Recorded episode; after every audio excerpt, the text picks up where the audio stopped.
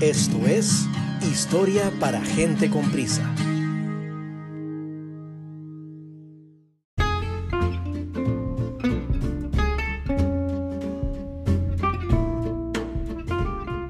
Corría la década de 1860.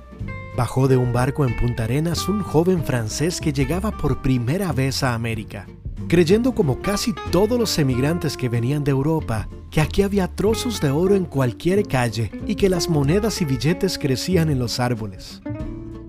Con sus bolsillos escuálidos, llegó desde Marsella tras un peligroso viaje de unos cinco meses a través del estrecho de Magallanes al sur de América.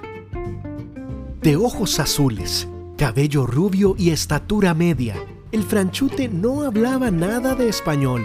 Desilusionado de la perla del Pacífico, optó por probar suerte en la ciudad de Alajuela. Con unos 4.000 habitantes, la Alajuela de entonces lo adoptó y como era y es costumbre en ese pueblo, le pusieron un apodo. Como nadie podía decir su primer nombre, optaron por llamarlo como su apellido, Martín. Así se quedó, Don Martín. Pronto, el francés se dio cuenta que en Alajuela nadie hacía pan blanco, popular y cotidiano en hogares franceses. Construyó entonces un gran horno ante la curiosidad de los vecinos, y una mañana de tantas, a la salida de misa, aparecieron varios niños pregonando, Vendo pan blanco, fresquito y tostadito. ¿Quién quiere pan calientito? Aquello impactó a los alajuelenses pues nunca habían escuchado a niños vendiendo en sus calles audazmente un nuevo producto. Al principio trataron de boicotearlo. Argumentaron que era mejor el pan de maíz que hacían las abuelas que aquel con harina de trigo.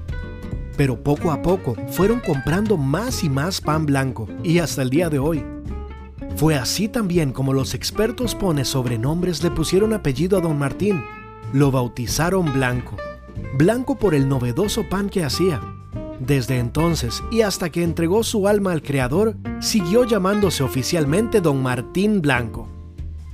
De esa singular manera brotó en Costa Rica el apellido Blanco.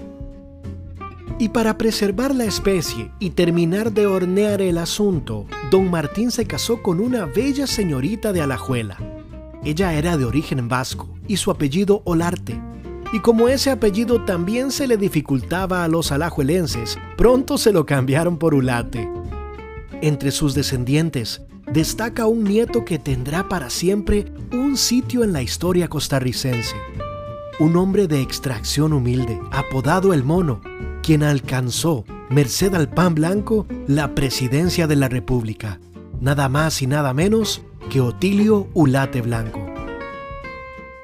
Esto fue Historia para gente con prisa.